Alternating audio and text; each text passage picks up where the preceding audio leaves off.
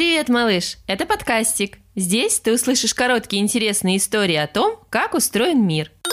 И это выпуск «Возьмите трубочку». Алло, алло. Говорите «Здравствуйте». Здравствуйте, Андрюша. Какой Андрюша? Извините. Хм, опять не туда попали. Малыш, ты знаешь, почему мы говорим «алло», когда отвечаем на телефонный звонок? Слово смешное и странное. Разберемся. Первый телефонный разговор был таким. Ватсон, говорит Белл, если вы меня слышите, подойдите к окну и помашите шляпой. Белл и Ватсон – это дяденьки-изобретатели.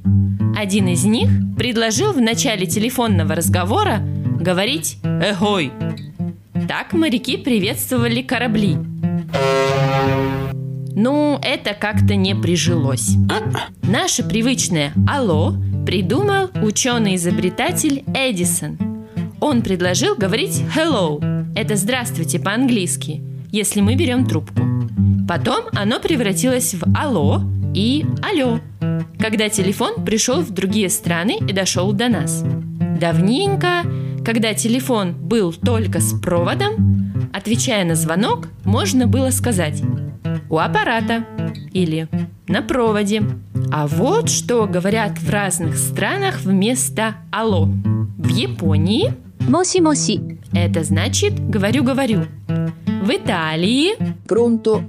это значит «готов». В Греции calo.